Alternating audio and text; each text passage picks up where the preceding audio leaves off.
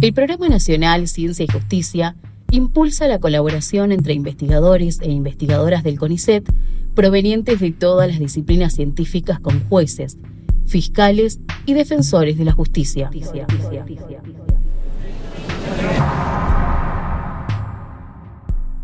El interés de un juez es saber si la voz de un sospechoso es el que generó o originó una grabación de tipo ofensiva o agresiva que fue presentada como evidencia en su juzgado.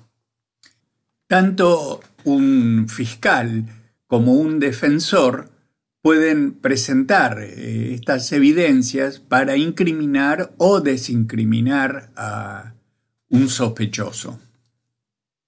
Es decir, los análisis forman parte de los requerimientos que normalmente tiene la justicia cuando deben hacer una pericia de voz. Y entonces estas pericias son informadas por los expertos o peritos expertos que trabajan en esta área. Ciencia y justicia. Bueno, ¿qué contiene la voz para que pueda ser identificada como perteneciente a una persona u otra? Bueno, tiene muchas características individuales y también un gran número de, variantes, aún en la misma persona. Estos atributos se conocen, principalmente tienen que ver con la calidad de la voz, la aspereza de la voz, la cantidad de ruido que se genera al hablar, las variaciones que, de modulación, el timbre, eh, tipos de articulaciones, etcétera, etcétera. Lo que interesa es saber cómo extraemos estas características para luego compararlas. Desde otra perspectiva, los sonidos del habla tienen un sostén físico, acústico, que son ondas con frecuencias, intensidades, duraciones, entonces, la combinación de parámetros físicos o acústicos se correlaciona con estos atributos que percibimos. Ciencia y justicia.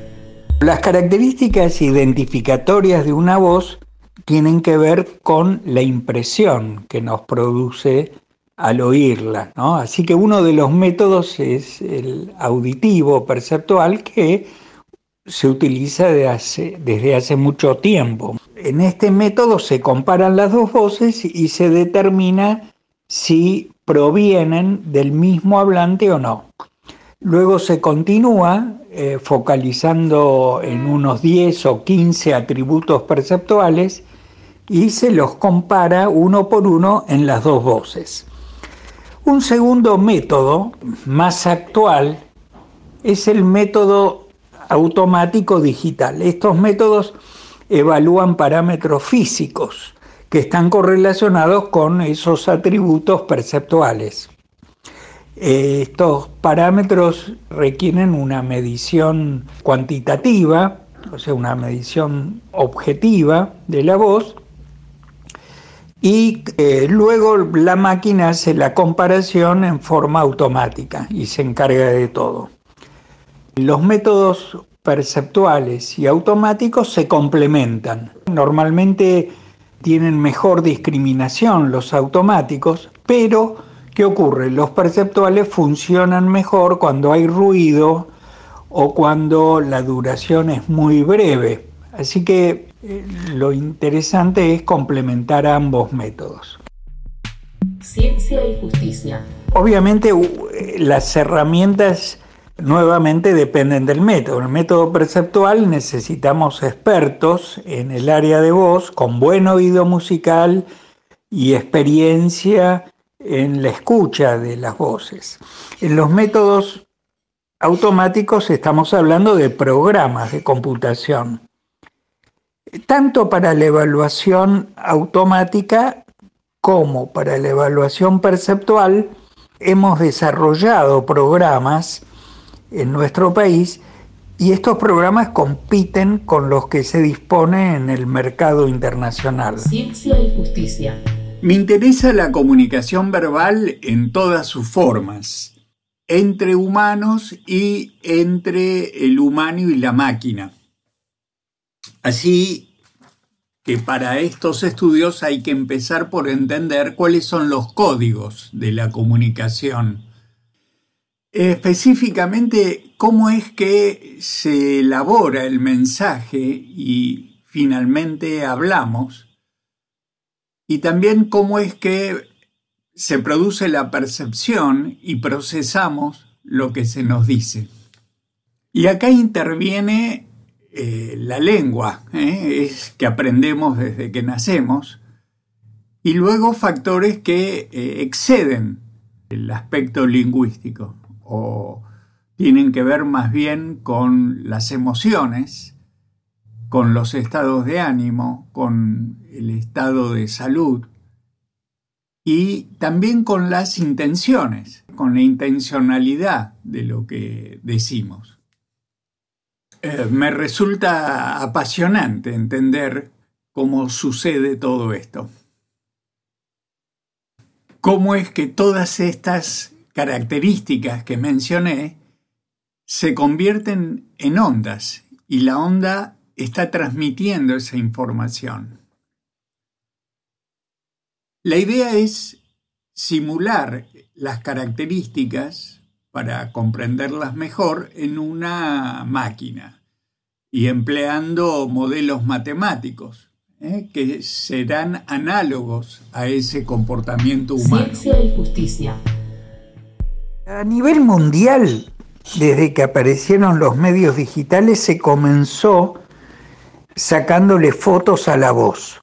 Eso significaba realizar gráficos espectrográficos y mostrarlos en los juicios. Nadie entendía demasiado lo que se mostraba, así que era un asunto de fe en el experto.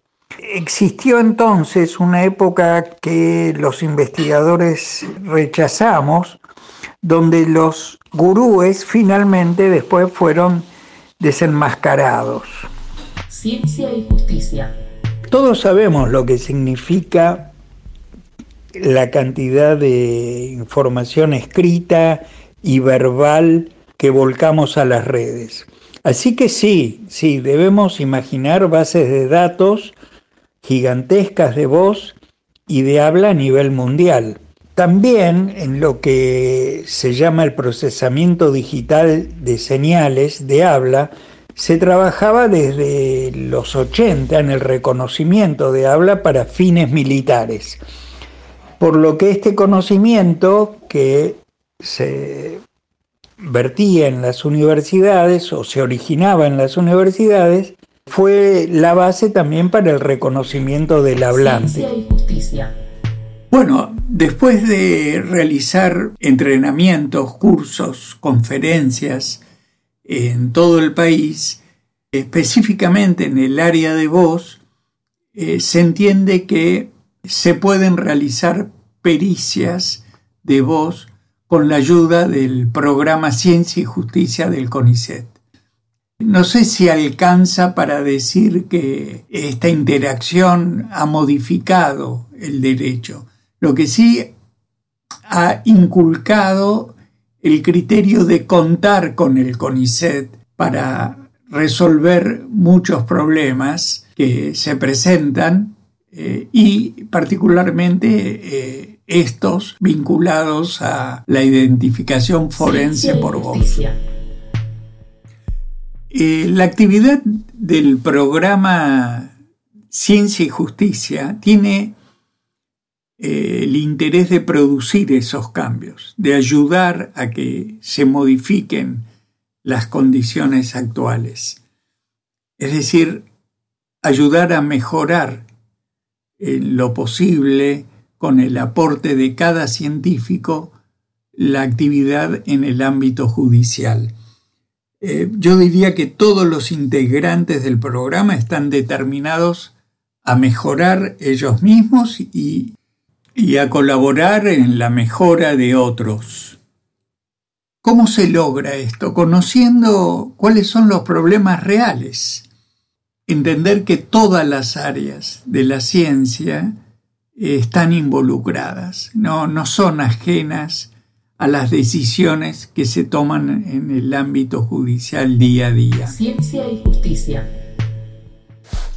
Específicamente en el área de voz, el programa está promoviendo un sistema de identificación automático de voz llamado Forencia y también ofrece servicios en todo el país en la realización de pericias de voz. Ciencia y justicia. Bueno, ¿qué influencias? Eh, es difícil decirlo hoy eh, con el diario del lunes, pero a ver, lo que uno más recuerda son los momentos difíciles y estos ocurrían cuando yo desarmaba todo lo que me regalaban y luego trataba de, de volverlo a armar. Cuando llegaba a las plaquetas electrónicas, ahí ya era muy difícil volverlo a armar. Así que me, me atrajo mucho la electrónica, la física, así que mis carreras técnica y de ingeniería eh, rumbié para ahí. Otro factor que considero ahora es eh, la curiosidad de saber lo que decían en mi familia, pues hablaban en el idioma armenio y yo no, yo entendía unas pocas palabras, así que tenía gran interés en saber lo que se estaba diciendo. Lo que sí uno aprende primero es la melodía, la entonación. Y muchas veces entonces a partir de la entonación podía entender la intencionalidad, aún sin entender las palabras. Creo que eso pudo también influirme.